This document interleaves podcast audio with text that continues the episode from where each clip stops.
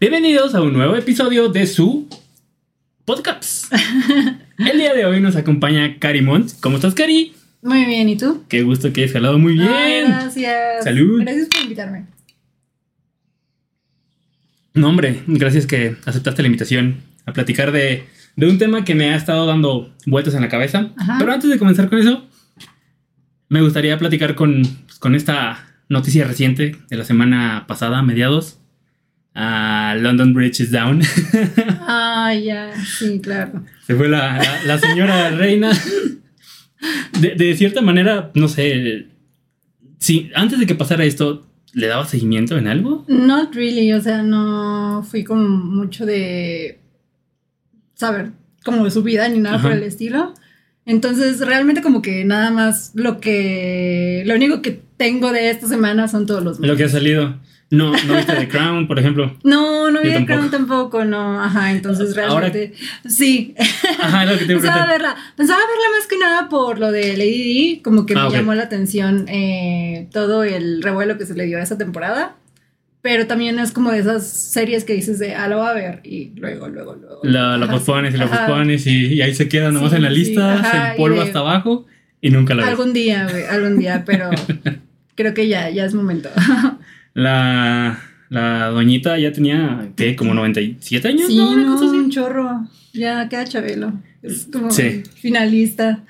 ¿Viste? Mm, ahora que salió todo, todo, pues, sus últimos momentos, ¿viste que ya ves que hubo como nueva ministra en, en Londres? No. Bueno, cambiaron a un güey que tenía peinado de Trump por una, una chava.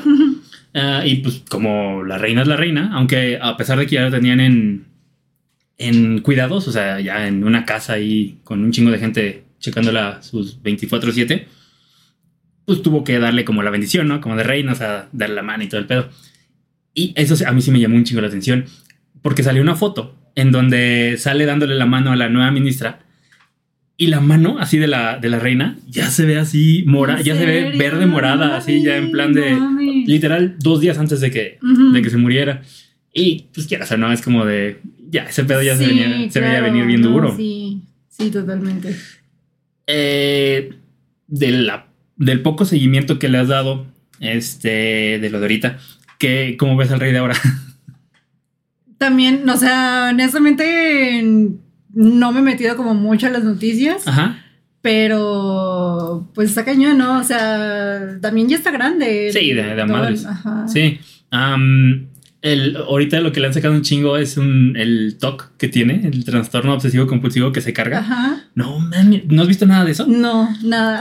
Mira, por ejemplo, han salido declaraciones de su, de su chef y de sus personas que están como detrás de él todo el tiempo, que sí han dicho cosas como muy puntualitas. De, por ejemplo, el chef eh, dijo de que siempre en los desayunos él solía mandarle un par de ciruelas. Y pues como terminaba, pues regresaba todo al chef, ¿no? Si, si no se había acabado algo o algo así. Y siempre regresaba una ciruela. Entonces, pues, al pasar del tiempo, pues, el chef dijo, nada más come una ciruela. Vamos a mandarle una ciruela. Se la manda y le manda a llamar así como de, ¿qué pedo? ¿Dónde está mi segunda ciruela? No. Aunque no se la comía. Y luego, por ejemplo, a estos otros güeyes que te digo que están como detrás de él también 24/7. mm, El güey, el rey de ahora, cuando se levanta y todo, todo este desmadre, de que va al baño, se lava la cara y todo así, él ya no manipula ciertas cosas. Él, por ejemplo, la pasta de dientes que tiene, no la toca. O sea, él cuando llega ya tiene que estar su cepillo con la pasta así encima, como... Ajá, como bonito y todo el pedo. Y luego, lo último que, bueno, que yo vi es que ahora que ya salió así como a firmar ya todo el papel de que Simón yo voy a ser el chido, el, el presi, el, el rey, perdón, em, se ve como, o sea, el vato tiene como un escritorio y tiene como una, una, un estuche de plumas así como al lado derecho. Y como que el güey se, luego, luego se ve como que le echa un ojo y como que hace cara así como de esto no, me está haciendo ruido aquí en mi espacio, ¿no? Hasta que hay un punto en donde sí no voltea a ver. todo lo Ajá. que hay aquí. Hay un punto en donde sí voltea a ver al güey, a un güey de su derecha, no sé ni, ni siquiera quién era, Ajá. con una cara de, o sea, de, quítame esto, güey, o sea, ¿por qué, qué, pedo, qué estás haciendo? ¿Por qué nadie se hace cargo de, de Ajá, esto? O sea, literal, él pudo haberla agarrado y dárselo a alguien, no sé, pero no, prefirió que su reinado comenzara así con esa pinche carota. Ni quítame esto. Ajá. bueno, saliendo del tema de, de los reyes. Una preguntota, Cari. Ajá. ¿Tú has escuchado o sabes qué son los espacios liminales? No. Bueno, eh, para no hacerte tanto el cuento largo, ¿has escuchado últimamente que se ha puesto mucho de moda esto de los backrooms? Ajá, ¿me suena? Bueno, los backrooms se supone que es como estos lugares, bueno, en general... He es- visto algo así en TikTok sobre sueños y algo por el estilo. ¿no? Es que ¿Tiene mira, que los espacios, sí, Ajá. los espacios liminales son lugares, son, no sé, puntos de visión que tú puedes llegar a tener en, en cualquier lugar que te llegan a hacer como un tipo de vu, o sea, te hacen sentir como que tú ya has estado ahí, Ajá. pero a la vez como que no sabes en qué momento o por qué. Entonces, bueno, es lo que han hecho con los backrooms. O sea, los backrooms en ese lugar que se supone que... Bueno, a los backrooms en general les han dado una connotación negativa porque se supone que mm, en el backroom ya lo agarraron mucho de mame de que te persigue algo, ¿no? O sea, son lugares en donde tú vas caminando como si fuera un laberinto, en donde tú vas caminando, corriendo de algo, pero no sabes ni siquiera de qué. Y bueno, pero el chiste es que los, los espacios liminales no tienen que tener realmente una connotación negativa. Simplemente es algo como que te causa entre paz o, o incertidumbre. Pero es como una sensación tipo un déjà vu. Entonces. o- Se podría decir, ajá, porque te digo, te hacen sentir como que tú ya estuviste ahí en algún Ajá. momento. Em, porque te preguntaba de los espacios liminales. Por lo general, y se suelen considerar las carreteras como espacio liminal. ¿Por qué? Mm, bueno, no sé si te ha pasado, o sea, una carretera, em, quieras o no, por la, hasta ya la edad que tenemos, te puede llegar a traer hasta nostalgia, ¿no? O sea, Ajá. de algún viaje que hacías con tus papás de chiquito, o alguna cosa así, ¿no? De que ibas en cierta carretera y veías a lo lejos del toro El este toro. enorme. sí, Ajá. claro. O de que, por ejemplo, en carretera de repente te dan ganas de escuchar música que no sueles estar escuchando en tu, Ajá, en tu día a sí. Mm. Eh, bueno, también en cuestión de los espacios liminales, en- dentro de carretera también están los, los paradores. Los paradores son mm, esas cosas que te traen este recuerdo de que de repente se frenaban y tuvieras un espacio enorme en donde podías comprar cosas, comprar comida, bla, bla, bla. Pregunta. ¿A ti te gusta mucho viajar, verdad, Cari? Sí, mucho. En cuestión de los viajes, al día de hoy, ¿tú qué opinas de, de esta idea nueva que se tiene de, de romantizarlos? O sea, sí, de viajar por viajar. Mm, pues es que depende. Este. Creo que lo que más he escuchado yo es como de que. eh, que aproveches tu vida viajando y cosas por el estilo. Y sí, es chido y todo. Pero creo que mucha gente le da como la connotación de ir y encontrarte a ti mismo, ir y, y para descubrir cosas de ti. Y si bien comparto esa idea, creo que muchas veces eh, el mayor trabajo que uno puede hacer sobre uno mismo o la mayor introspección, no necesariamente tienes que irte de viaje o tienes que irte a otro lugar ¿Ok? para como poder descubrir quién eres, qué quieres, eh, hacer introspección sobre ti mismo o aprender mucho sobre ti Ya, mismo también. ya, ya, ya. O sea, realmente, por ejemplo, muchas de las personas que tienen como esta parte romantizada de, Ujú. de que en los viajes te puedes este, descubrir, bla, bla, bla, hay veces que ni siquiera le dan el peso al viaje como tal. O sea, están Sí. como todo el tiempo buscando algo que no, no saben ni siquiera qué es lo que están buscando y, y ni el viaje lo disfrutan como tal en sí. Sí, claro. Ujú. Ok. Bueno, si conoces a este, creo que se llama Alan Estrada, el vato de Alan por el mundo. Ajá, sí. Es el, literalmente es el blogger más grande de, de México en cuestión de viajes. ¿No necesito comunicar? Mm, sí, bueno, sí es cierto. No, Sí. no, no, no me había puesto a pensar en, en este güey. Bueno, a él hace mucho que no lo sigo, entonces no sé si todavía se dedique, porque él empezó como bloguero de viaje, ¿no? Ok. Pero luego, eh, por cosillas así que vi en sus redes sociales, como que ya no era tanto de viajes. ya le hacía varias cosas. Ajá, entonces no, ahorita no sé realmente como cuál sea este su el principal contenido de su canal. Su mero target. Ajá, y en cambio Alan por el mundo sí, o sea, siempre fue mucho de viajes y fue como Ajá. muy educativo como en cuanto... En general, o sea, me acordé de lo de, de lo de Alan porque, o sea, él mismo, él siendo eh, pues, blogger de viajes, lo ha dicho. O sea, no puede creer que hay gente que viaja tres horas o más Ujú. nada más para ir a un lugar a tomarse una foto. O sea, sabes Ah, hacer el. El. Pues ya sabes, o sea, el- que todo el mundo quiere tener ciertos mm, ¿Cómo llamarlo? Sí, o sea, como para el Insta y toda la cosa. Ándale. para decir de, ah, ok, fui a este lugar o de, Sí, ah, sí, yo sí. estoy también aquí. Eh, bueno, no sé. Es que sí estamos en general asociados un chingo de simbolismos dentro de los viajes. Desde el tu atuendo. O sea, el decir de que. Como no- tipo de, vas, voy a tequila y tengo que llevar así o a San Miguel de Allende. ándale. Y el outfit acá mamador del sombrerito. Ajá, de Indiana Jones. Ajá, de Indiana Jones, exacto. Sí, Sí, sí. sí, o sea, como planear el outfit de acuerdo al lugar en donde vas. Y, y bueno, ah, siguiendo hablando de eh, lo primerito que estábamos mencionando, de que no se disfruta como tal el viaje.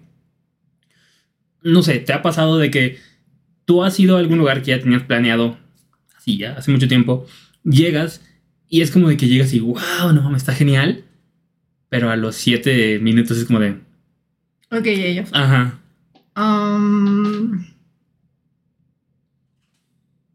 no lo sé, tendría que pensarlo. Como que siento que sí, pero creo que han sido más mis experiencias donde me pasa lo contrario.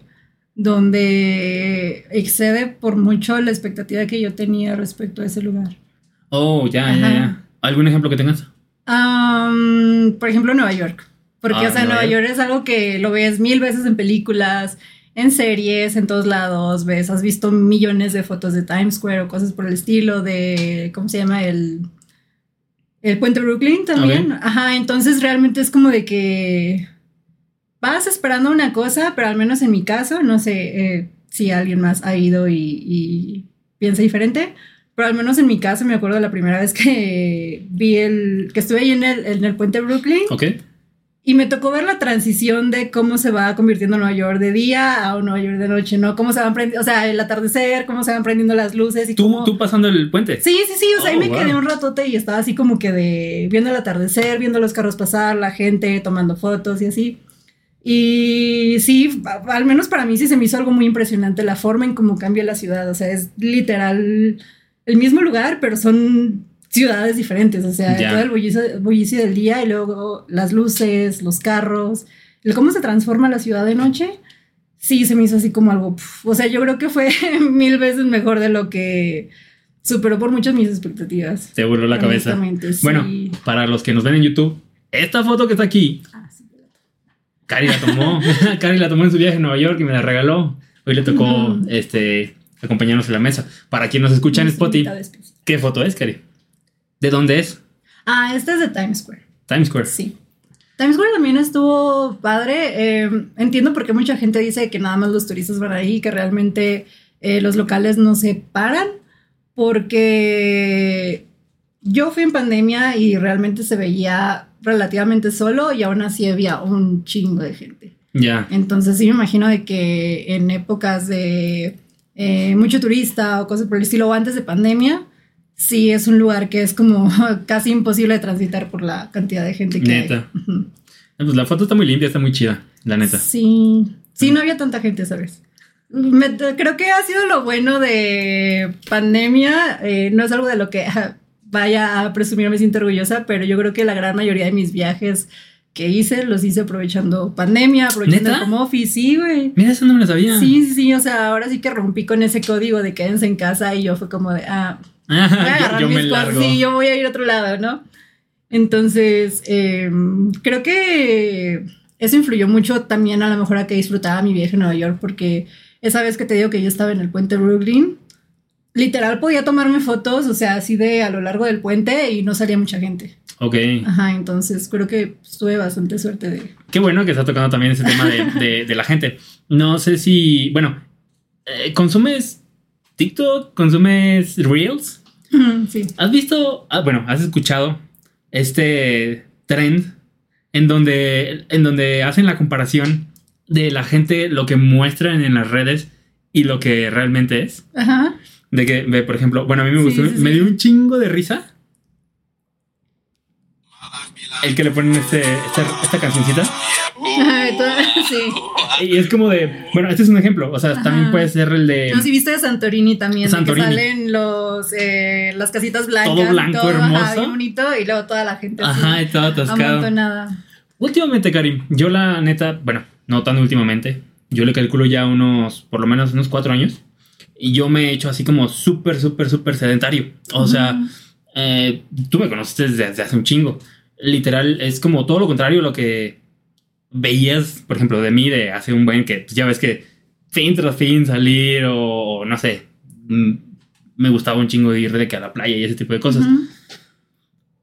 Ahora, por ejemplo, voy a sonar medio, no sé, estereotipado, pero ahora que creces, bueno, a mí me ha pasado mucho que pues sí cambian un chorro de cosas. O sea, el hecho de salir por salir, ya, ya hasta para ir a un bar le pienso, es como de, quiero ir al bar y tomar una cheve y a los 40 minutos aprendes, ya... Aprendes a elegir mejor tus batallas ahora porque sabes que lo vas a pagar al día siguiente si sales también. Ajá. Eso es un, uno de los factores, o sea, y hay más cosas, o sea, comienzas a conocer realmente, pues, a la gente, o sea, y hay veces que dices... Híjole, no sé si quiero conocer más gente o cosas así. Igual, o sea, pues ya sabes que pues, hay gastos que se tienen que hacer ya de a huevo, o sea, de que como adulto. Este, y pues sabes como medio este, balancearte. En este transcurso que te digo que he tenido yo de, sedentario, eh, yo siempre he tenido un gusto desde ya hace mucho tiempo, que es en general eh, la tecnología. Pero ahora, digo, desde la pandemia, o sea, que ya ves que estuvimos encerrados y la madre, la tecnología en general yo antes la disfrutaba como tal. Pero ahora, de cierta manera ya la entiendo. O sea, ya no solamente es como que tengo un aparato y es como, ay, qué bonito, ¿no? Ya es como de, ya sé cómo está la arquitectura por dentro, ya sé qué potencias, no se puede llegar a tener, ya sé qué funciones puede llegar a hacer. ¿Qué es lo que pasa? Em, la neta, por ese mismo gusto de que yo me he metido a investigar cosas en Google o en YouTube, me ha mandado más info de eso. Y la neta, quieras o no, mientras más, más, me, me gusta más. Entonces, eh, me puede, digo, me ha llegado a mandar videos desde un güey que le sacó el software a un carro que ya estaba abandonado y lo convierte en un mini ordenador, con lo que le saca, hasta, no sé, un vato que, mm, no sé, le hace, ¿conoces la Raspberry Pi? Ajá. Bueno, que a una Raspberry Pi le hace un, una caja de computadora así, pues bien bonita, ¿no? Y la overclockean y le sacan como un chingo de potencia. dentro de esos videos, hubo uno que dijo una frase exactamente por la que me dieron un chingo de ganas de hacer este, este podcast. Y exactamente contigo. Ahorita te voy a decir por qué. El video que me, que me mandó YouTube era de un, un batillo que mm, enseña su, su setup o sea, su, espacio de trabajo, pero móvil, o sea... No, o sea, como de que se lo lleva a varios lugares. Ajá. Sí, sí, sí. O sea, el güey, te voy a decir lo que, lo que ponía. Tenía una lap, la neta, la lap estaba muy chida.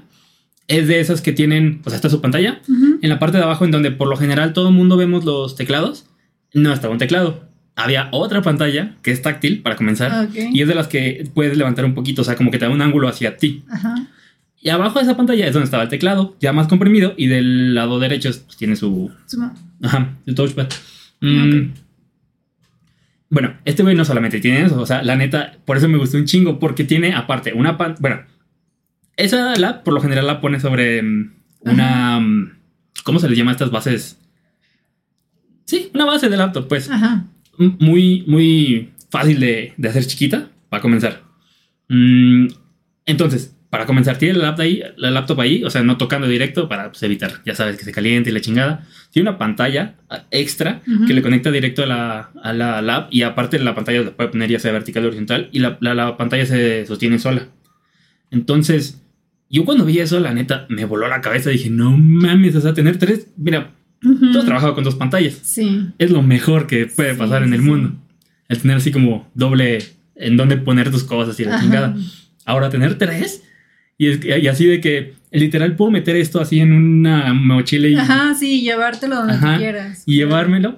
Entonces el güey, cuando termina de explicar su, setup, dice: Bueno, eh, no quiero que exactamente lo que yo tengo, no se lo estoy recomendando como para que lo compren y órale, rífense, sino es más como una inspiración para que, y esto fue lo que dijo el güey, para que se conviertan en el próximo nómada digital. Órale, qué cool. ¿Tú has escuchado ese término? Sí ¿Qué, qué conoces de, del nomadismo digital? Ah, pues es simplemente gente que se dedica a no tener un, bueno, por general eh, tienen trabajos que son remotos, no necesitas como estar en una oficina, eh, puedes hacer desde la comodidad de tu casa, entonces mucha gente lo que hace es de, ok, tomo esta facilidad que me da el trabajo que tengo y pues voy y trabajo desde donde yo quiera, puede ser desde mi casa, desde una oficina, eh, puedo irme a otro estado, a otro país, lo que sea y trabajar desde cualquier parte del mundo. No hay limitantes. En general. A lo mejor nada más de horario, porque creo que si trabajas para alguien más o para una empresa que te permite esa facilidad, obviamente te tienes que adaptar al horario de tu cliente, ¿no? De la empresa que te está contratando. Pero, pues a final de cuentas, mientras tengas internet, una buena conexión. Exactamente. Y cumplas con el horario y con lo que estás haciendo, es de, güey, pues. Electricidad. Exactamente, sí. Para poder cargar tus. bueno, Cari, tú eres programadora. Ajá. Por eso mismo yo dije, vamos a invitar a Cari. Aquí están las dos ramas. O sea, le gusta un chingo el, ajá, lo de los viajes y, está metida en la cuestión de tecnología. Sí. Em, antes de seguir, de hecho, este, em, como que ahorita como que se me prendió el foco. Em, tú, ya ves que te dije el ejemplo de los videos que me salen de los güeyes que yo he visto que le sacan un software a un carro y literal lo convierten en un ordenador, tal, tal vez no tan potente, pero cumple con ciertas funciones, bla, bla, bla. Eh, no sé, también alguno de esos he visto un güey que fue así de que al tianguis y se compra una lap que se la dejan así a nada, pero una pinche lap del 2007. Y que el güey, pues literal la tunea, se podría decir, o sea, de que la abre, le cambia, no sé, módulo de RAM, le mete un poquito más, le cambia el disco duro, hace que, que sea funcional la chingadera. Tal vez, o sea, hace pruebas obviamente con como cosas más modernas y no es como que tenga la suficiente potencia para cumplir como muchas, muchas cosas, pero la termina convirtiendo en un aparato que sirve para que su televisión, que también, que era una pantalla grande, o sea, el güey la pone en un video, es una pantalla grande que a pesar de que tú la veas y dices, ah, no, pues está chida, no, o sea, no, no creo que tenga tanto tiempo, el güey explica, ya es obsoleta, o sea, ya, ya me avisó que ya no va a tener actualizaciones y la chingada. Entonces, pues, ya sabes, o sea, ya nos acostumbramos todos a las Smart TV y la chingada, de, de tener todo ahí metido. Entonces, como este güey ya no podía actualizar nada, pues ya nada más le había quedado una pantalla. Entonces, ¿qué es lo que hizo? Con esta lap que le salió en nada y, lo que le metió también no fue una gran inversión, la, hizo que su pantalla volviera a ser Smart TV, o sea, con, lo que le hizo. Directo todo así como de, desde internet y la chingada. ¿Qué opinas tú exactamente de eso, de la obsolescencia programada en la tecnología? Híjole, yo creo que sí tienes que tener, o sea, menos para todas esas personas obviamente lo hacen como más por el amor a inventar algo o a em, robótica o cosas por el estilo. Porque honestamente creo que en cuanto a utilidad, estamos ya muy acostumbrados a que todo es desechable, ¿no? O sea, la tecnología pasa, o sea, se obsoleta muy, muy rápido. Sí. Y realmente no es cara. O sea, si comparas con antes, no sé cuánto te costaba, por ejemplo, un celular o algo por el estilo, ahorita es como de que realmente no es tan caro, no ves a, la gente batallando para conseguir ciertos dispositivos o así. Entonces creo que es más eh, factible, por ejemplo, si quieres hacer tu tele en Smart TV, pues simplemente comprar una. O, pues sí, eh, actualizarte, ¿no? Entonces creo que si ya te metes a hacer ese tipo de cosas, es realmente porque eh, tienes ese gusto por meterte en los dispositivos, en ver cómo funcionan, en eh, recondicionarlos o hacer que cumplan otra función para la cual no fueron diseñados. Sí, claro. O sea, totalmente es como... Pero no se te hace, por ejemplo, que esto... Es que también ya es mucha cuestión de, pues, de las mismas empresas, ¿no? O sea, de que sí, todo es desechable, pero cada vez lo están haciendo desechable más rápido. Sí. muchísimo más pronto. Mm, cuando en realidad, por ejemplo, los aparatos, la neta, es que es como dices, o sea, no toda la gente sabe y no todo el mundo se podría como meter a, moverle. Pero, o sea, un aparato, por más obsoleto que esté, la neta todavía se le pueden dar. Se le puede sacar varios usos. Varios usos. Pues, o sea, tengo entendido que eso, por ejemplo, hacen muchas empresas de que tienen como contenedores para que tú ya cuando no quieres algún dispositivo electrónico, vayas, lo dejes y reusen ciertos componentes que tiene. Para que no sea como que todo desperdicio. Sí, todo, sí, todo sea basura. Entonces, pero igual, o sea, son gente que ya está dedicada a eso. Creo que realmente una persona como mortal, eh, una, como dices, necesitas el conocimiento para poder hacerlo. Y aparte, ganas y paciencia, porque todo eso de andar viendo Sí, cómo también. funciona, de arriesgarte a, a lo mejor echar las cosas a perder y que no vaya a salir como tú lo habías planeado, sí tienes que tener como gusto realmente por eso para, para poder reconfigurarlo o rehacerlo. Pero a ver, por ejemplo, eh, los dispositivos, por más obsoletos que estén, el, el hardware todavía tiene potencia para hacer. sí. Para, y de hecho, hasta para servir para el mismo dispositivo que, que es. Te pongo un ejemplo. Hace no mucho, en casa de mi papá encontré una tablet vieja que tenía. Em, literal, la, la cosa esa ya ni prendía. O sea, yo me acuerdo que sí, ya tiene muchos años. Ah, eh, la reinicié de fábrica y literal no le metí nada en cuestión de que. No creas que le metí algún programa para borrarle cosas. Porque ya ves que siempre tiene cosas en segundo plano, que es lo que realmente hace que pues se alenten y que se, pongan todos tontos, ¿no? El simple hecho que le hice a esta madre fue reiniciarla de fábrica y no le metí cuenta de, bueno, la cuenta de mi papá de, Google. El hecho de no, de no meterle nada más esa cosa, ya estaba, haz cuenta que, no sé, la movías para arriba, para abajo y estaba jalando todo. O sea, ya tenía que, obviamente las aplicaciones pues, ya las tenía que bajar aparte. Pero aquí voy con esto. Am, pues sí, era una cosa que ya estaba Android, ya para nada que la actualizaba. Pero como tablet ya estaba muerta. Y por ejemplo, ya se la volví a dejar a mi papá y le dije, haz lo que quieras, ya tienes todo lo que, lo que me pediste que te instalara, pero no te metas nada más a, a Google, porque en el momento en el que él meta su cuenta de Google, todo Ajá. va a volver a, jalar todo de, Sí. de raíz Sí, se sincroniza. ajá. y va a valer madre de nuevo esa cosa. Sí, claro. Esa es una.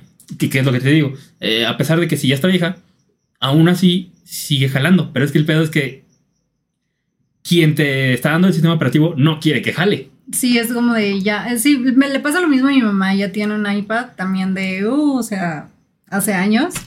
Y funciona y toda la cosa. Pero, por ejemplo, si quieres instalar como aplicaciones nuevas, tipo Spotify, eh, Netflix, Disney. Bueno, no creo que Netflix sí, sí lo agarra.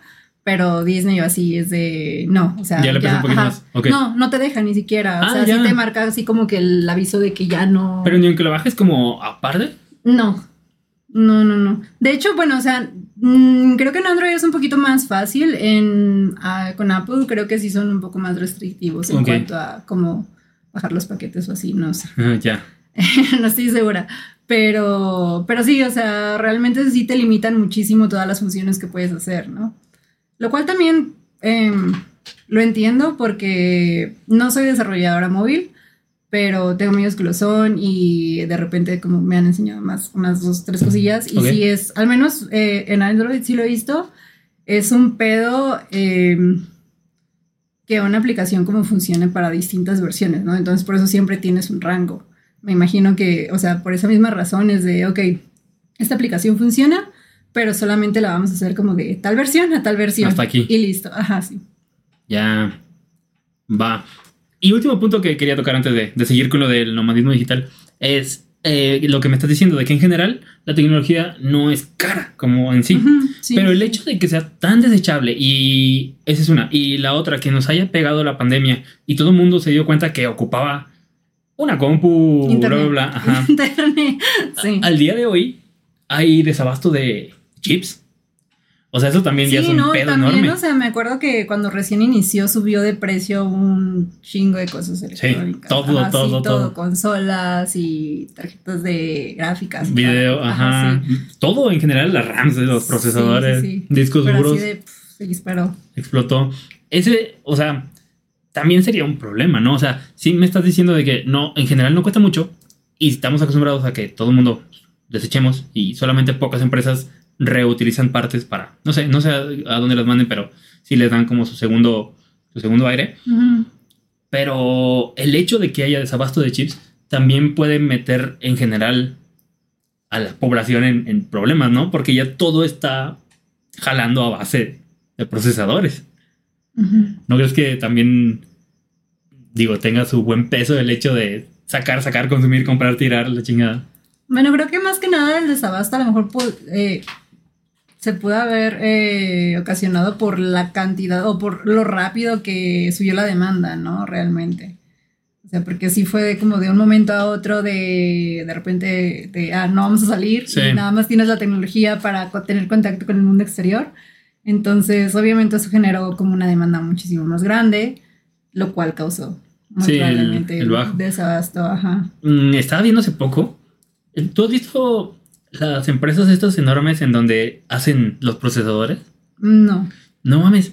Son, haz de cuenta que lo poco que he llegado a ver, ese pedo está más, este, mm, ¿cómo se le llama? Limpio que un hospital, más, este, pulcro, sí, más... sí. O sea, bien cuidadoso Ajá. todo. Y Sí, porque pues no, o sea, cuando tienes abierto un, un chip, literal, no puedes dejar ni siquiera que caiga polvo porque va a afectar en el, en el, en su uso, en su rendimiento. Y creo que de esas fábricas, no me da mucho caso, pero fue lo que estaba escuchando también en- de, pues, de- hasta de los mismos de nómadas digitales que me puse a ver mm, entrevistas y la madre.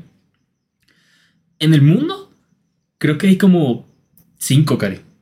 Cinco empresas que hacen ese tipo de madres. Entonces, literal, sí, son muy poquitas para toda la, la población Sí, que, claro. que somos. Fíjate que de eso sí no, no sabía. Nunca me he puesto como a ver videos de cómo es una empresa que se dedica a fabricarlos. Ya. Sí. Algún día velas esa. lo vas a ver y vas a decir, no mames, vas a ver la casa y vas a decir, está sucio. Todo está sucio. No, pero sí, sí tiene sentido. O sea, que tienes que ser súper extra cuidadoso, pero así al grado así como de más pulcro que un hospital. Sí. Sí, es de órale. Está cabrón. O sea, es tan cuidadoso el trabajo que hacen mm, que tengo entendido que los transistores que les ponen así a los chipsitos de silicio ni siquiera es como una máquina, ya es hasta por luz, de nada, es como un flashazo y ya lo marcaron, ¿no? Mm. Es como de, no mames, qué pedo con eso. Bueno, Cari, sigamos con, el- con el tema. Ajá. Que la neta sí, ahorita, qué bueno que me salió esta idea de, de lo de que se tira todo. La mm, obsolescencia programada.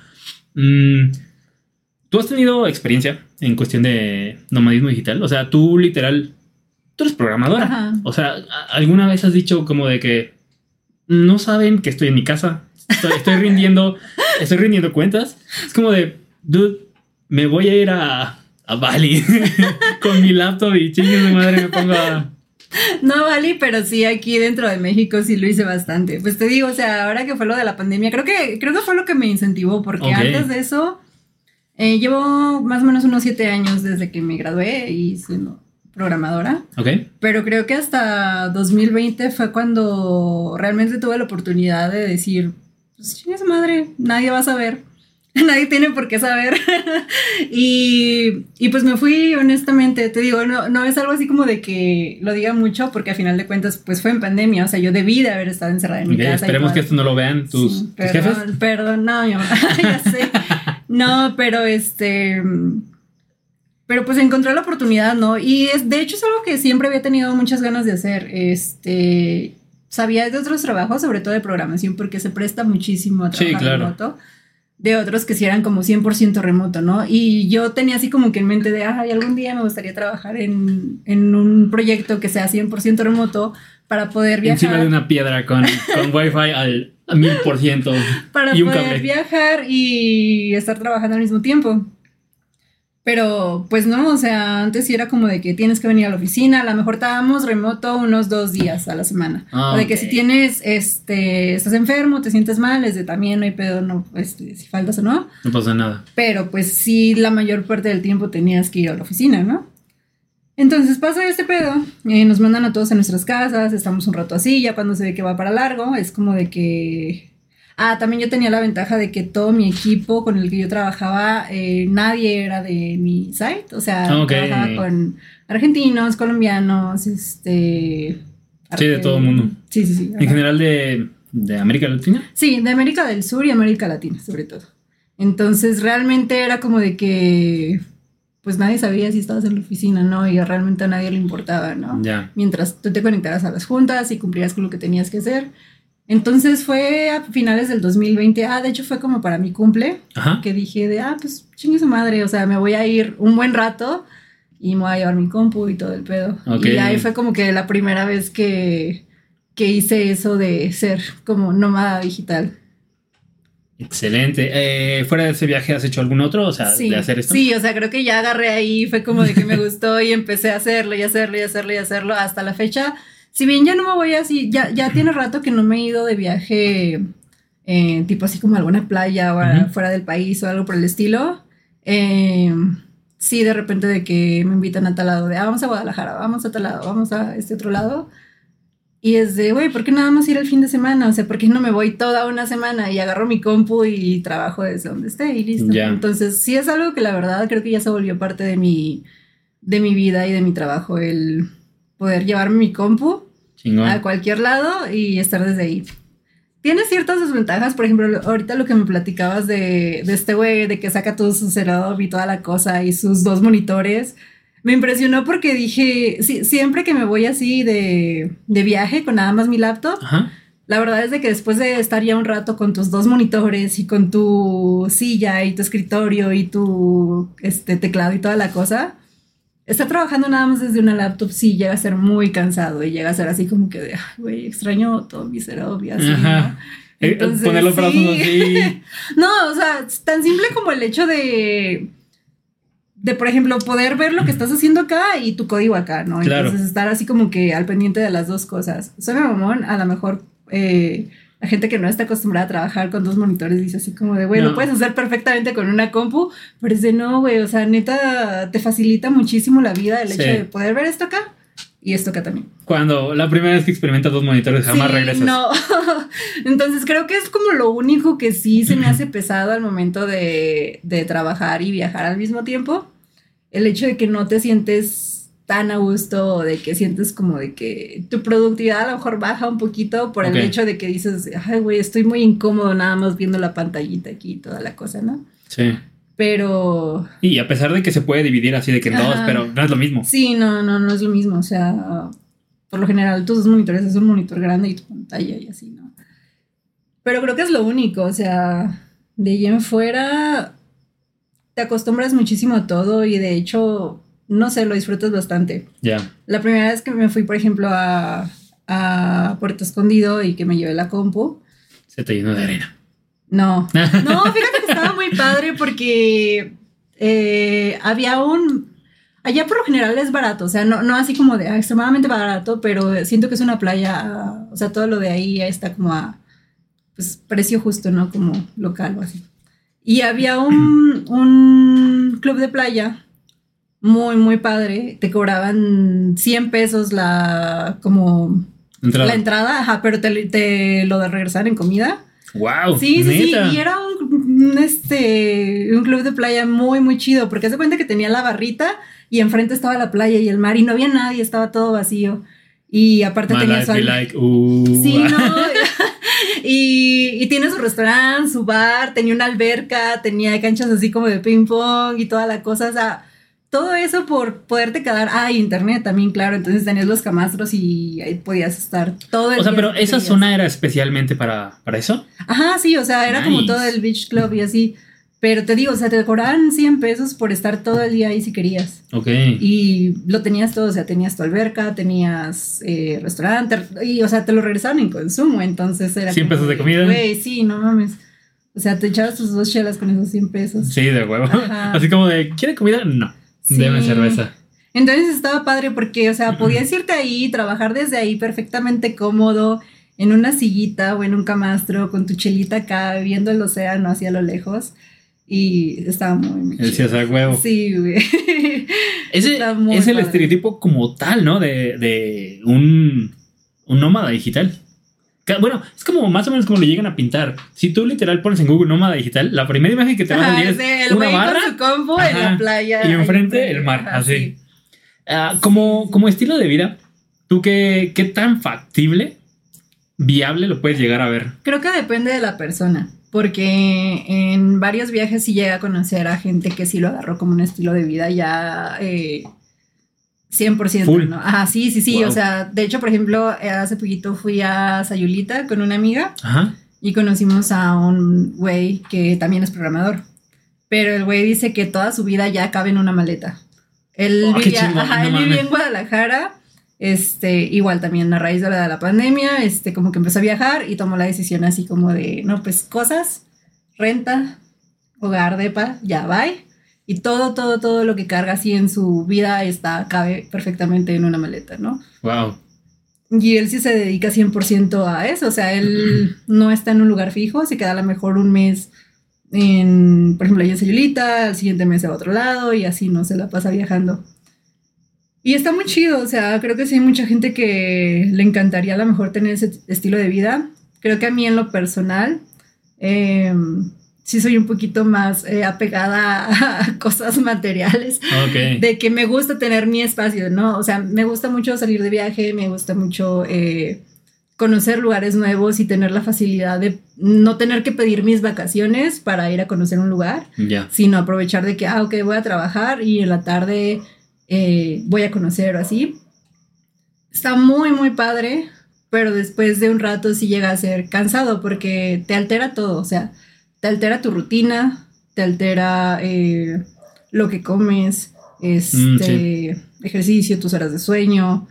Tu estilo de vida cambia totalmente, ¿no? Entonces, para una persona como yo que requiere un horario más eh, estricto para poder funcionar bien, sí se me hace después de un tiempo algo cansado estar como en un cambio tan constante y tan continuo vez tras vez. Me estás hablando de horarios estrictos, pero ¿es horario estricto de ti para ti o...? Sí, sí, de mí para mí. Este, mm, no sé si te había contado, pero me diagnosticaron TDA el año pasado. Ok. Entonces... Eh, ¿Sí se notaba? mucha gente es como de, ah, claro, güey, o sea, ¿por qué no lo viste antes, no? Este, pero sí me diagnosticaron el año pasado y a raíz de eso empecé como a investigar un poco más acerca del TDA y cosas por el estilo, de qué técnicas le ayudan a una persona con TDA a poder organizarse mejor. Ok. Este, es muy común de TDA, por ejemplo, saltar de una tarea a otra sin terminarla, o sea, como de que estás en esto y luego ves a una mancha por acá y te pones así como que a arreglar esto y luego es otra cosa, o sea, total que pasas de una a otra tarea y no terminas ninguna. Entonces, por lo general el, tipo de vida que tienen es como, que tenemos es como muy desorganizado. Ya. Y obviamente a cada persona le funcionan cosas eh, diferentes. A mí lo que descubrí que me funcionó muchísimo era tener horarios muy bien estructurados, ¿no? Levantarme todos los días a una hora, eh, comer todos los días a una hora, ir al gimnasio todos los días a... O sea, ya tener como todo muy definido. Y es la forma en como yo me he dado cuenta de que yo funciono o de que yo encuentro como paz en mi vida, así, ¿no? Entonces, ir de viaje te descontrola muchísimo eso, porque vas a otro lugar, eh, tu alimentación es diferente, tus horarios son diferentes, el acostumbrarte incluso a otro tipo de clima o, de no dormir con tus cosas o de adaptarte a lo que haya, requiere muchísimo... Em, pues sí, adaptabilidad y muchísimo esfuerzo, ¿no? Entonces, al menos en mi caso sí llega a ser un poquito cansado después de cierto tiempo, es como de que, ay, güey, extraño un poco mi rutina, extraño un poco mi, mi estabilidad y necesito como que regresar a eso un tiempo, recargar pilas y luego ya otra y darle. Ajá, sí, sí, sí. Entonces, te digo, creo que depende más de cada persona. Sí. Hay gente que sí podría hacer eso y lo hace y está muy chido porque conocen un chingo de cosas, conocen un chingo de gente, eh, van a un chorro de lados, ¿no? Y está muy padre. Claro. Y hay personas como yo que sí es como de sí, güey, me gusta mucho y sí lo hago cada vez que puedo, pero también necesito como regresar a mi espacio. Loco. Ajá, regresar a mi espacio, recargar pilas y todo y otra vez. Ya. ¿Te das cuenta que en este podcast ya hablamos de, del trastorno obsesivo compulsivo y del TDA? Se supone que tocando esos temas, se supone que todo mundo tiene cierto porcentaje de todos los trastornos, ¿no? Tal vez unos muy, muy pequeños y así. No es realmente así como ahorita que me dices de que te ha diagnosticado un TDA. No significa que, que sea como una enfermedad de que tengo TDA, ya valió madre. Sí, sí, sí. No, de hecho, por ejemplo, o sea algo que he visto muchísimo después de que me puse a investigar más de ese pedo es que realmente el TDA no es como una enfermedad, sino como es una forma en cómo funciona tu cerebro. Simplemente estás hecho diferente, no es como una persona zurda. O sea, una persona zurda no dices de, ay, tiene una discapacidad o está mal, güey, o tiene un problema, es simplemente su cerebro funciona diferente. Claro. Es lo mismo, es... Eh, el porcentaje que tú tienes es muy elevado. Sí, sí, sí. Y hay gente, por ejemplo, que aún es más, ¿no? Al grado de que necesita medicamentos para eh, poder como ponerle eh, una mayor atención a las cosas. Entonces, ya depende de los grados. Y también, por ejemplo, pasa que los grados cambian dependiendo de la etapa en la, de tu vida en la que te encuentres. A lo mejor si viviste un evento que te eh, causó cierto trauma o muy estresante o algo, ajá, se te puede disparar. Entonces ahí es como de que, ay, necesito medicamentos para volver a tenerlo bajo control todo. Ya. Fíjate que todavía tocando ese tema, ahí, y tipo, y si algún psicólogo escucha esto, me, me vaya a regañar. Pero yo cada, más o menos como cada año y medio, hago este test de, de no se me acuerdo si se llama de personalidad, pero lo relacionan con Winnie Pooh. Ah, sí. ¿Sí lo has visto? Sí, el de personalidad de Pooh. ¿Qué te salió? Es que, es que, no mames, ahorita justamente lo que acabas de decir, que dependiendo del, del momento de tu vida en el que estés, cambian los porcentajes. La neta, hace tres años, todavía cuando ya lo había bajado yo a mi, a mi estilo de vida que llevaba de pinche fiestón y la chingada, aún así todavía por ejemplo, el TDA lo tenía muy, muy alto. Eh, nunca tuve ningún porcentaje arriba de, en ese test, arriba de, de 65, ¿vale? Pero cuando lo volví a hacer en 2021, hubo un cambio bien mamón. Todo disminuyó, pero lo que aumentó así considerablemente fue el autismo. Mm, Durísimo. Y es como de, tiene sentido, tiene total sentido, o sea, porque me empezó a gustar más este estilo de vida de, digo, no significa que no salga ni nada, pero sé con quién y cuándo. Y es como de que esas salidas las disfruto bien cabrón y si voy a decir, no sé, me reviento durísimo, go for it, ¿no? Pero ya nada más salir por salir como que no. y, y, sí, o sea, tiene total sentido el hecho de que dependiendo de la etapa de la vida en la que estés pasando, cambia bien, bien drástico eso. Sí, sí, puede ser drástico, puede ser que no, pero sí. sí, no, totalmente. Bueno, Cari, siguiendo con el, con el tema.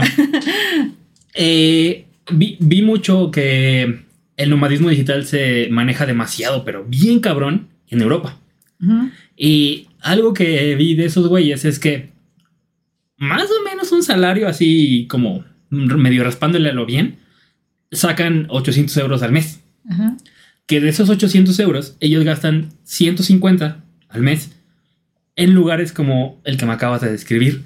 Que ellos llegan a cierto, ciertas zonas que ya saben los nómadas digitales que están dando vuelta por toda Europa, que tienen alojamiento, tienen internet, creo que les incluye agua, o sea, no, no, les dan como comida como tal, ya es ya estupendo, pero sí es como de que, pues, no sé, tomar agua, creo que, no me acuerdo si café, pero yo creo que para alguien que trabaja como en algo de nomadismo digital, el café yo creo que es buena. En la mañana sí, es muy importante, ¿no? Es, ajá, es buena, buena medicina. Eh, algo que vi también bien cabrón es que todos mencionaban que no pueden estar. Mira, nosotros ahorita estamos hablando de que el nomadismo digital, tú me estás platicando que te ibas, no sé, a la playa o a Nueva York, pero ¿cuánto tiempo en realidad estuviste? O sea, no fue una cantidad de tiempo. No, no, realmente no. Este, yo creo que lo que más me ha tomado de como nómada digital ha sido un mes.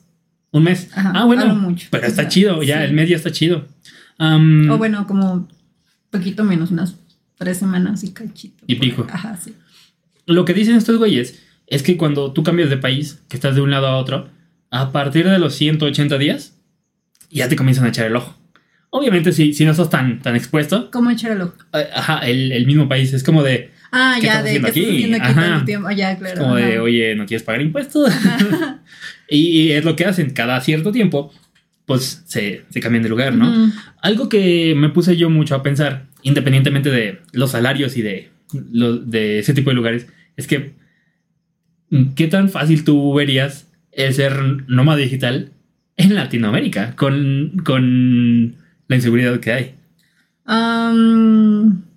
No mames, te, agarran así en una carretera que te estén dando rayo o algo así, te, se llevan tu lap se lleva tu equipo con el que sí, o sea, creo que yo lo vería más como por ese lado, más que a lo mejor a ti te vayan a hacer algo, es como de que se roben tu equipo y porque es tu medio de vida, ¿no? Es eso, o sea, es lo que te, ajá, lo que te sostiene en un país o donde o al lugar en donde sea que vayas. Entonces, pues sí, o sea, creo que, pero también creo que es como todo, o sea, em, tienes que tener como cuidado en pues sentido común, ¿no? O sea, de los lugares a donde vas, de siempre preguntar a locales de cuál es la mejor forma de ir a tal lado, eh, los horarios más o menos de la zona de qué tanto puedes salir a lo mejor de noche sin preocuparte, Sí, claro. cosas por el estilo.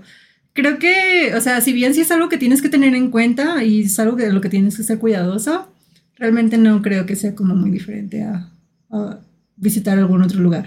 No creo que sea diferente a de que la gente, por ejemplo, que va a Europa, que se supone que es súper seguro y así, le terminan robando el pasaporte o cosas por el estilo. Es de, güey, también es un documento muy importante. Sí. Entonces, pues no sé, o sea, puede pasar, ¿sí? Pero sí es un porcentaje muy enorme, ¿no? Comparado con si te vas para allá. Pues sí, probablemente en Latinoamérica. Sí, aquí en. Sin irnos a Sudamérica, aquí mismo en México, eh, las carreteras se ponen peligrosas.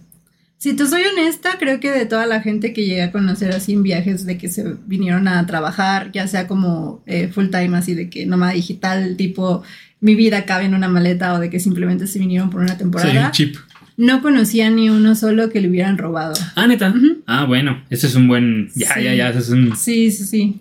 un buen ninguno. punto. Mm, ¿Cuáles crees que sean los trabajos así ideales para trabajar de esto?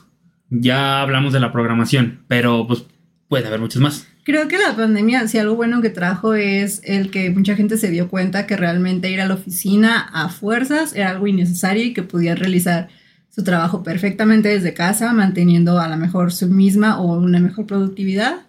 Y las empresas también se dieron cuenta de que podían cortar ciertos costos, ¿no? Entonces creo que si a lo mejor antes eh, eran muy limitadas las carreras, ahorita hay como ya muchísimas opciones. Tengo, por ejemplo, amigos que están trabajando, esto es como tu psique, pero tengo amigos que están trabajando en Honeywell, que se supone que están manejando un eh, esquema híbrido, que es como de cierto porcentaje, creo que son tres días en la oficina y dos días en la casa, ¿Ok? cuando antes allá era de 100% en la oficina, ¿no? O sea, tienes que ir sí o sí. O sea, puedes también tomarte tus días de que me siento mal, trabajo desde casa, no hay pedo. Pero tenías que estar en la oficina. Ahorita ya lo manejan así y tengo amigos que no van y nadie se entera, ¿no? O sea, es de, güey, estoy en mi casa, he ido a la oficina una o dos veces en lo que va del año Claro. y no hay ningún problema. Y realmente creo que a los superiores, mientras, en muchas empresas, mientras entregue su trabajo, pues no, no hay, no hay pedo. O sea, no, no levanta como ninguna red flag ahí si estás entregando lo que necesitan de ti. ¿Se te hace que también ya ha cambiado mucho ese estilo de, de trabajos? O sea, porque ya ves que antes sí era muy estricto de casi como de escuela. De mm, ven y calienta mi silla. Sí, sí, totalmente. Es como de que, porque tienes que cumplir un horario a fuerzas si acabaste lo que tenías que hacer en menos tiempo, ¿no? Si ya estás libre de... Puedes aprovechar mejor tu día y creo que también muchas empresas se dan cuenta en cómo el, el tener a los empleados felices o el darles como también su, su espacio para... em, tener como su propia vida sin, sin desperdiciarlo en el tráfico, en el trabajo de poder salir temprano e ir a comer a su casa, cosas por el estilo. Todos ese tipo de cosas que hacen que tu empleado sea feliz repercuten en el trabajo que lleva, en su relación con la empresa y en la calidad de, de trabajo que entregue, ¿no? Entonces como que se dan cuenta de, ok, güey, manteniendo un empleado feliz es como lo retengo, o sea, más que, y sí, o sea, muchas veces pasa de que no es tanto el salario que de una empresa te ofrezca, sino, obviamente es importante, no quiero decir así como de que, güey, uno trabaja por la empresa, no, o sea, obviamente el salario es muy Cari importante. apoyando la, el capitalismo. Pero, o sea, a final de cuentas, creo que lo que te hace permanecer leal a una empresa, aparte de eso, es el cómo te trate, ¿no? El que te dé tu espacio o tu. te reconoce como un ser humano Sí, y claro. te dé como el derecho que tienes de, güey, tener una vida fuera de tu trabajo. De tener tus propios intereses, de no gastar todo tu día en el tráfico, Sí. de que si estás enfermo, es de no te, que no te hagan ir a la oficina a huevo, ¿no? O sea, Sí, eso está chido. ajá. Pero en general, algún, no sé, otro trabajo Ah, que tú sí. digas, Bueno, eh, los que manejan redes. Sí, eh, me he dado cuenta que, por ejemplo, este, personas que trabajan como en todo lo de e-commerce, este, también hay muchísima gente haciendo em, contenido, no necesariamente TikTok, sino contenido en plataformas eh, tipo eh, haciendo como cursos o academias para enseñarle a una persona algo, enseñar idiomas, cosas por el estilo, ¿no? ya. este, de marketing también, eh, programación, eh, te digo, por ejemplo, en Honeywell son como varias, eh, varias áreas, pero la gran mayoría de ellas no requiere tal cual como que vayas a la oficina. Al menos de la gente que yo conozco que está ahí, tal cual, es como de pueden hacer su trabajo perfectamente desde su casa. Bien a gusto. Ajá, sí, sí, sí. Ah, Básicamente, todo trabajo en el que digas de, güey, solamente necesito conexión a internet para poder hacerlo, es como... Un influencer. Ajá, sí, o sea, Vivir de ser.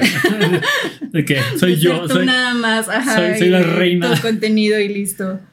Pero sí, o sea, básicamente eso. ¿Tú crees que el hacking sea trabajo?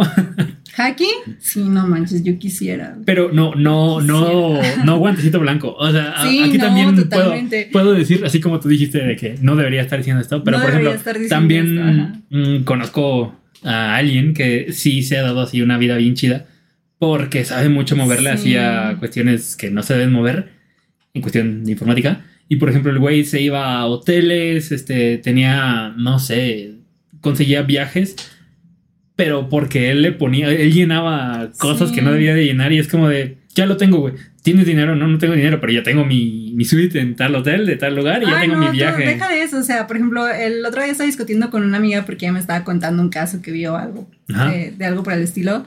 Y estábamos hablando de que yo he escuchado de gente que, eh, por ejemplo, te hackea. Igual y no sé ahorita ya con todas las eh, eh, las checks. medidas de seguridad ajá, que te piden ahora la gran mayoría de las redes sociales. Pero sí me llegué a enterar hace unos años de influencers a los que les hackeaban como la... Bueno, o sea, comprometían su contraseña, les robaban la cuenta y El eran, como Verde.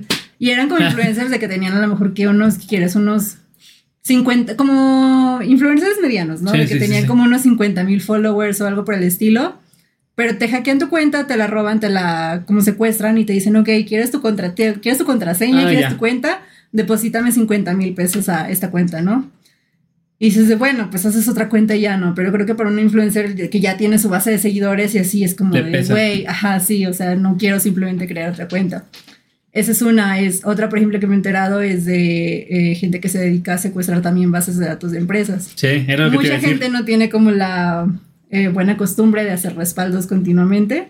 Entonces sí me llegó a tocar una vez que un amigo me dijo de, oye, ¿tú sabes rescatar este... Eh, una datos encriptada, es que me la encriptaron y me están pidiendo dinero y que no sé qué, bla. y yo le dije, no, le digo, lo que puedes aprender de esto es hacer respaldo seguido, eh, o otra, pues si te quieres arriesgar a pagarles, pero pues realmente es como de que es un riesgo, ¿no? O sea, no sabes si realmente te van a Sí. regresar la información que tú quieres. Entonces, o sea, imagínate cuánto dinero no puedes cobrar por decir una malo. empresa que tiene, ajá, o sea, por, por secuestrar información valiosa para alguien más y decirle, ok, dame tanto dinero por esto, ¿no? Sí. Sí, y esos de los que encriptan este eh, información, hasta son sigilosos los güeyes, no es como que lleguen y así de que, que te lo, como te lo pintan muy hollywoodesco de que están todos trabajando y de repente tenemos un ataque. no, o sea, los güeyes se esperan, no sé, por ejemplo, que sea un, que no haya tanta actividad, por ejemplo, en la empresa.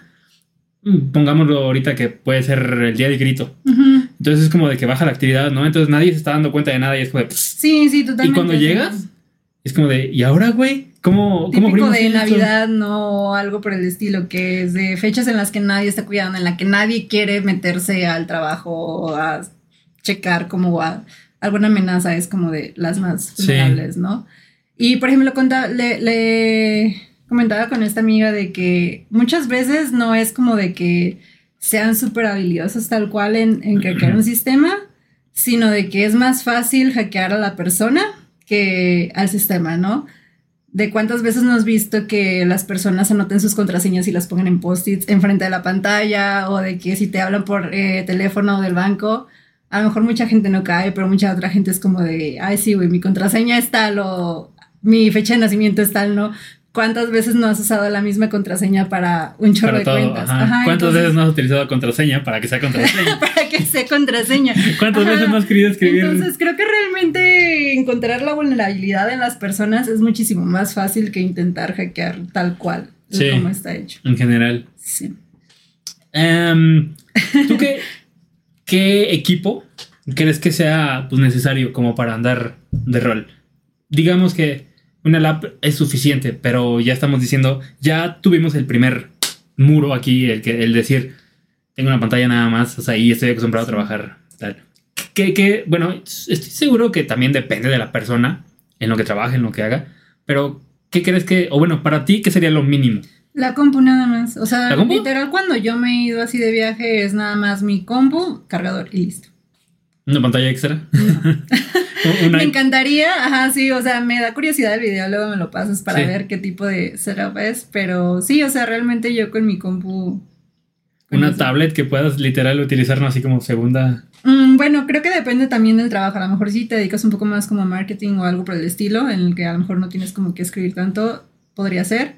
En mi caso, eh, creo que sería medio tedioso estar escribiendo código en- desde una tablet o algo por el estilo. Ah, bueno, no, pero no, no en general en la tablet. De hecho, creo que las tablets, digo, sí puedes programar ahí, pero no es como el lugar ideal en donde puedes estar.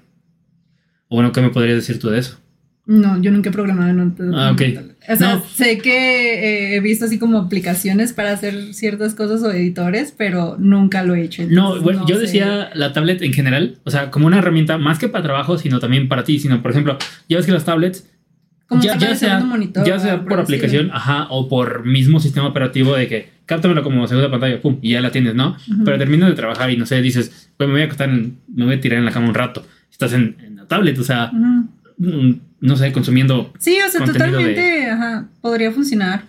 Pero creo que, como dices, lo mínimo, lo mínimo sería tu compu y listo. Celular y ya. Celular, compu, cargador y listo. Ya de ahí en fuera, creo que cualquier cosa, una tablet, un Kindle o lo que sea, es Yo me había puesto mucho a. Bueno, el Kindle, ¿crees que entre? Porque ese ya Sí. casi. bueno, o sea, yo, yo sí lo, ajá, sí, es para mí, pero yo sí lo uso mucho como en cuanto a libros técnicos que de repente leo, Ah, cosas por el estilo. ajá. Ah, qué chido. Sí. No Me. andar cargando. Y eso es súper útil, o sea, no tienes que andar cargando con tus dos libros, este, ya sea novela Sí. y tu libro de programación. Los de la Politécnica, que Ajá. madresotas de este Sí, pelo. sino que simplemente puedes estar cargando 100 libros en una cosita así súper chiquita. Sí, me, me he puesto mucho a pensar de que, suponiendo, soñando, que imagínate que el, el podcast pegue. Ajá. Y es como que digo, ay, güey, si lo hago móvil. Como de, ¿qué tanto, qué tanto ¿Qué, qué podría llevar? La neta, sí, sí me reduciría mucho. O sea, yo, o sea, ya sé que las calidades y la chingada, ¿no? Pero mira, con este güey, con este micro, una. Yo creo que en general una laptop y un micro. Este micro, literal. Y- Cosas como para el sonido, así como, por ejemplo, esos cojincitos que tienes, o si no son indispensables. Lo había pensado y de hecho tengo todavía de estas madrecillas las tengo y hice un diseño exactamente como para que fuera móvil, o sea, como que hasta como que se cerrara por lo menos y que simulara esto exactamente, o sea, este pie de, de- de micro que, que hice. Mm, pero en general yo creo que no habría tanto pedo porque si algo he aprendido de, de ahora, tanto que he consumido podcast, es que por ejemplo, imagínate que lo logro hacer, ¿no? Pues yo llegaría a lugares en donde por lo general serían hoteles, tal vez. Y yo no sabía esto. Y esto lo dice un, un güey que escucho. Los hoteles están diseñados, los cuartos de hotel están diseñados para contener el ruido dentro. O sea, sí, que, que no salga y que no entre. Porque esto se hizo desde, literal, desde las épocas de los super rockeros de los ochentas que rentaban sus cuartos de hotel y hacían su desmadre, ¿no? Entonces, quieres o no, a los vecinos los molestas este, y haces un desmadre. Y entonces, en cuestión acústica, ya no necesitas tanta cosa. Ah. Yo podría poner así de que el micro esté en, enfrente. Y como yo no utilizo interfaz de audio como tal y de hecho no sé si debería decir esto, pero como yo comencé haciendo streams, streamings, la, la plataforma que utilizo, el software que utilizo es el, el OBS, el OBS, en donde se pueden hacer transmisiones en vivo, pero también puedes grabar. Entonces es lo que estoy haciendo. O sea, literal yo necesitaría una laptop, ni siquiera de super altos recursos. Me gustaría mucho que tuviera una cámara chida para ya no llevar una cámara extra. Extra, ajá. Y ya. O sea, yo podría tener una lap así. ¿Conoces algún podcast que sea como más, o sea, que tenga un chorro de followers que hagan ese tipo de cosas? Sí, Sí, el, el y- y, no cambia mucho la calidad así de cómo se ven Es que lo que sin, pasa. sin todo tu equipo. Mira, el vato que, que yo veo que hace eso es este. Te, tipo y lo conoces. Tú ubicas a. Es un youtuber que se llama Gusgri, que antes hacía bromas Mm. telefónicas y la madre. Sí, así comenzó, así como. Eh, pero lo que pasa es que el güey no lleva equipo pequeño. No, el vato lleva así de que un, dos brazos con dos micros, así de los Shures chingonzotes. Em, ese güey sí tiene su interfaz de audio en donde graba literalmente el audio. Ajá. Lleva como cuatro cámaras, una. No, lleva como tres cámaras, una para el invitado, una para él y una para una visión como la que se veo aquí. Este, la de los dos. Y pues ya, porque en general, para grabar un podcast tampoco es tanto desmadre. O sea, tú podrías llevar solamente la pura interfaz y grabar así, porque no se ocupa video. Ujú. Eso te pregunto porque sigo, por ejemplo, a varias personas, o bueno, varios como influencers que se dedican o a hacer vlogs de viajes o que viven de hacer como cursos online de donde le enseñan a gente cosas y pues de eso viven, ¿no? Y aparte viajan. Y todos siempre veo que cargan, o sea, con un chingo de equipo, o sea, con cámaras, con GoPros, con una compu super perra, con eh, webcams, micrófonos, un chorro de cosas. O sea, fácil es como de que su maleta de equipaje y aparte una maleta llena de, de artefactos, ¿no? Entonces, por eso te digo, de no cambien mucho, o sea, No. de... Eh, bueno, el ¿En que yo te estoy diciendo, el que yo te estoy diciendo no, porque ese güey es el que descubrió y, y investigó del, de la cuestión de los hoteles. O sea, Ujú, él lo que hace es que ya llega a los lugares y pues prefiere pagar un poquito más en un hotel que llegar a un Airbnb y tienes tu cuarto. Y en los cuartos ya ves que por lo general casi todos los pinches hoteles tienen una mesita con dos sillones. Y es como de, Ya con ¿qué más ocupas? ¿No? Así, montas los La micros. iluminación.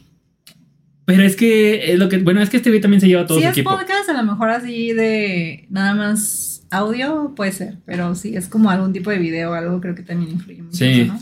Sí, sí, cierto, tienes razón. Bueno, ahí yo esperaría que los hoteles tengan buena iluminación. Porque yo lo, Abres la ventana y te pones así. lo que menos quiero, ajá, lo que menos quiero es viajar así con un chingo de cosas. Porque también regresemos al tema de que, ¿qué pasaría si me puse a pensar de estos güeyes que me estás diciendo, de que viajan con un equipo Ajá, mamalón? Sí.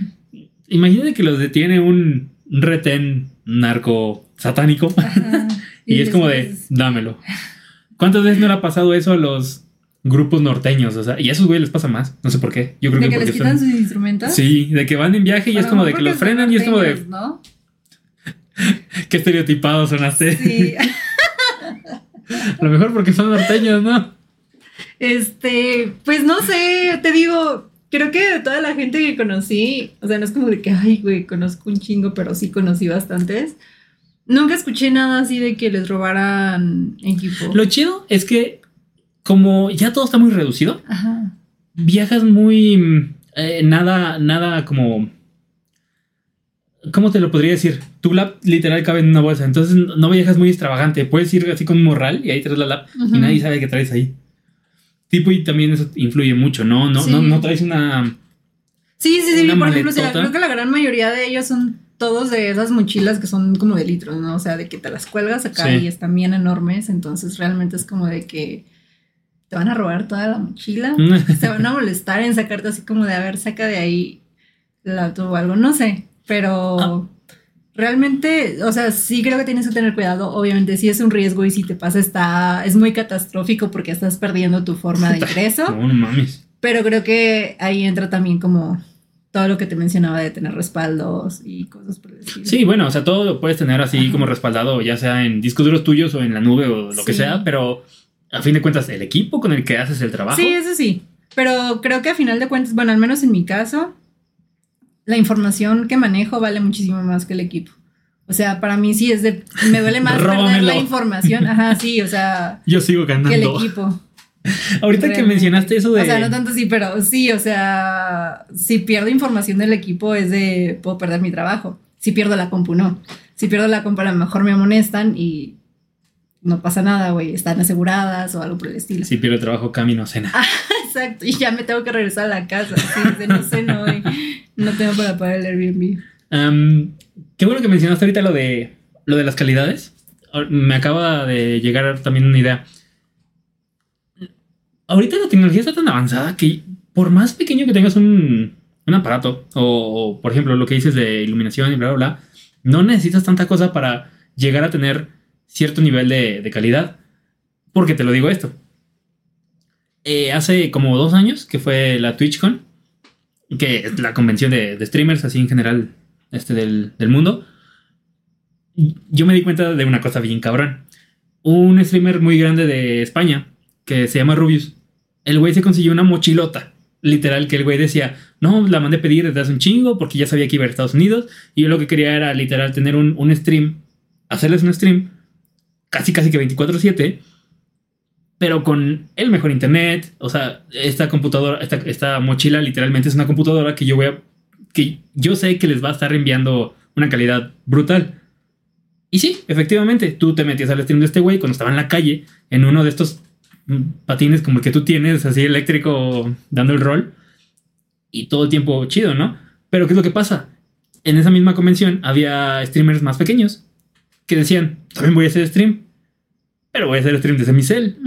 O sea, ya no necesitas la gran cosa, ni siquiera tienes que meterle más este, programas. Si tú tienes tu, tu, si tú eres streamer de Twitch y tienes Twitch en tu celular, ahí te tiene un botón que dice comenzar stream. Y lo que es más fácil hacer stream desde el celular que desde una computadora. Y yo los comparaba. No mames, Cari, te juro que no era como que tú dijeras, este güey tiene una cosa satelital cabronzota, un equipo Ajá. durísimo, una cámara cabrona, y este güey tiene un celular.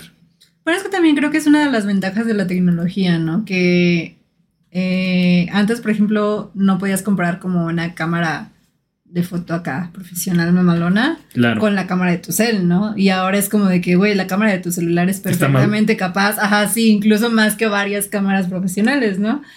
Entonces, realmente creo que va avanzando a pasos bastante grandes al, al punto de que muy probablemente en el futuro no vas a necesitar tantos aparatos para poder grabar un video Claro. de calidad.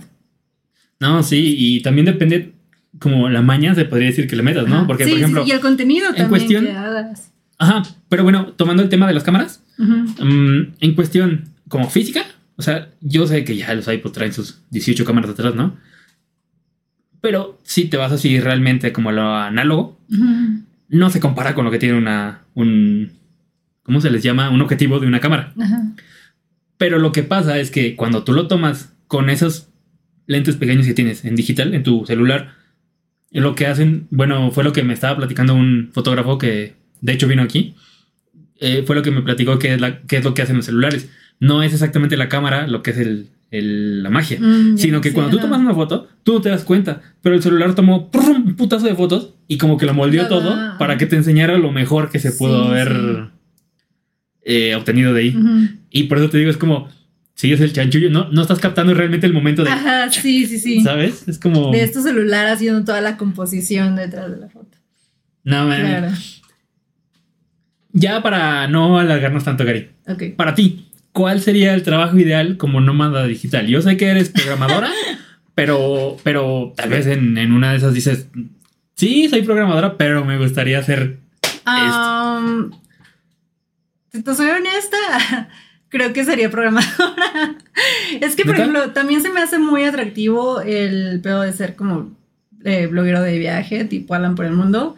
Pero creo que sí necesitas a lo mejor un tiempo para poder hacer tu base de seguidores, porque a final de cuentas eso es lo que te mantiene, ¿no? Claro, eh, todos los seguidores que tengas y el tipo de contenido que hagas, ¿no? que es a final de cuentas lo que los va a ir reclutando.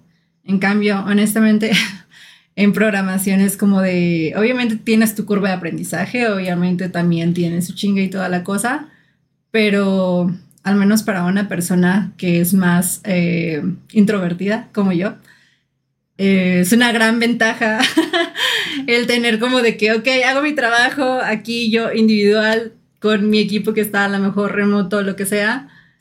Y pues nada, o sea, yo estoy en mi pedo durante todo el tiempo que decido estar trabajando. ¿no? nice. Entonces, a lo mejor para mí, que te digo, que cumplo como un, o entro más como en esa categoría, creo que sí, programación es como de que me queda como anillo al dedo.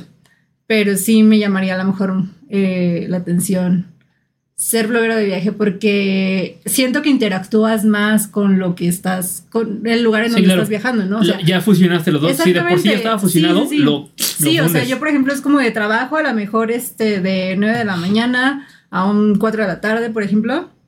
Y es de, ok, ya a partir de esa hora puedo hacer como que mi vida, ¿no? Desde ya voy a la playa, ya voy con escuesto, voy como en tal lado, eh, socializo con tales personas. Pero cuando eres bloguero de viaje o que te dedicas tal cual, que tu, que tu trabajo tal cual es viajar. Viajar. Ajá, es de, güey, o sea, integras todo, es, conoces gente, conoces lugares, porque tienes que, porque Claro. ese es tu trabajo, ¿no?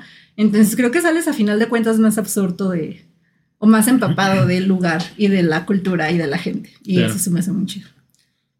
Cari, la neta yo quería platicar mucho de esto y exactamente contigo, Ajá. porque justamente lo que te estaba platicando me he hecho demasiado sedentario y como que ya hasta le veo feo el hecho de nada más salir por salir. Ajá. Pero cuando escuché esto y investigué y fue como de, "Dude, esto sí me interesaría. O sea, para mí sí, sí sería como de, podría, sí me podría salir de mi zona de confort, Ajá. pero obviamente llevándome mi, mi hermoso, tec- mi, algo, Sí, mi laptop, mi... combo, ajá. ajá. Am, y pues sí, quería pues compartir eso. Quería escuchar tu, tu punto de vista. Eh, Cari, antes de, bueno, esta cuarta temporada del podcast, antes de terminar los episodios, por lo general suelo pedir un dato curioso. Y si está chido y podemos sacar algo de, de conversación, pues sale. Y si no, es como de, bueno, ahí nos vemos, bye. Ok. ¿Sí? Bueno, pidamos un dato. Eh, Alexa, dame un dato curioso. El fuerte de San Juan de Ulúa, en el puerto de Veracruz, fue construido principalmente de coral marino. ¿Has ido a San Juan de Ulúa? No mames, sí, Nunca he ido a Veracruz. está bien cabrón. Cuando, bueno, yo he ido una vez allá a San Juan de Ulúa exactamente, y sí, o sea, tú ves las paredes así con conchitas, Ajá. pero entras al lugar y sí apesta a pez. O sea, es como Ah, de, ok. no mames. Y es como todo, todo de coral, entonces. Todo, está, está completamente de coral. Y bueno, ese puerto lo utilizaron como nave militar. Mm, No me acuerdo si se le llama así, pero sí, como era el, el puerto exactamente, o sea, pues tenía que estar así como muy militarizado por si llegaba algo que no, que no querían. Y tenían celdas ahí. Entonces, por lo mismo de que era de, cor- de coral, ponte a pensar, absorbe un chingo de humedad que viene del mar. Tú ves las celdas de hoy en día, esto te estoy hablando de puta, como del 2006, yo me acuerdo cuando fui. Las celdas, toda la parte de arriba tiene, ¿cómo se les llama a estas estalactitas y estalagmitas? Ajá. Por lo mismo, o sea, porque como casi casi que es la única parte techada que no tiene tanto flujo de gente de entrada y salida. eh, sí, ahí ves ahí toda la formación bien chingona de, de arriba para abajo y de abajo para arriba. Ujú. Órale. ¿Cuándo fuiste? Te digo, eh, como en 2006 fue cuando fue mi, literalmente fue mi graduación de secundaria. Ah. Sí, fue como de, bueno, no, no fue con la secundaria, ¿verdad? Pero sí fue como de, me voy a ir a dar el rol. Y, sí, fui a, Órale. a, a Ay, qué Veracruz. Fue a Veracruz, tomé café de Veracruz, que en ese entonces yo no sabía disfrutar el café No, bonito como tal. Yo quería micheladas y la madre. Y ahora, señor, ya es como de, güey. Ajá. De- tengo que ir de nuevo. Pero eh, estuvo chido. En general, hubo un factor que no me gustó tanto, es que Veracruz, la ciudad como tal, también como el puerto de San Juan de Ulúa, huele a pescado. Ah, ¿en serio? Baja California Sur, La Paz, huele a pescado. o sea, no, es lo que no me gusta Sí, de esos La dos Paz, lugares. pero no me acuerdo. Donde yo sentí mucho, lo- bueno, en los mares donde yo he sentido mucho el olor a pescado, siempre es en el Caribe. Ya, Huele muchísimo a pescado. Jack Sparrow. Ajá. Pero no, en La Paz cuando fui no me dio tanta esa impresión. Ok, Igual no recuerdo. Me gustó mucho La Paz. cuando fui. está chido. Está. Bueno, para los que nos vieron en YouTube, las redes de Cari estuvieron ahí en pantalla todo el tiempo dándose el rol. Para quien nos escucha en Spotify, ¿cuáles son tus redes, Cari? Ah, es Nairis Beach. Nines Beach, Nairis Beach. Nairis Beach. Y Mont 90. Mont 90. Mont 90. Yo bajo. Ok. Bueno, si les gustó el episodio, ya saben, pueden dejar su éxito. Si les gusta el contenido del podcast, pueden suscribirse en YouTube, pueden seguirnos en Insta, en Insta, en, en Spotify. Y, mm, como recomendación personal, sigan la página del podcast en Facebook, porque ahí es donde se avisa todo lo que es este acorde de este tema. O sea, ahí es donde el primer lugar donde subo el episodio, ahí es donde se suben clips, ahí es donde se avisa cuando se transmite en vivo en Twitch, y ahí se avisa también cuando se sube, que es el mismo tiempo en, en Spotify que en YouTube. Cari, sin más que decir, salud. Ya lo tienes. No, ahorita me sirvo más. Mil gracias por jalar. Nos estamos Gracias viendo. por invitarme. Mm, gracias por jalar, Ali. Bye.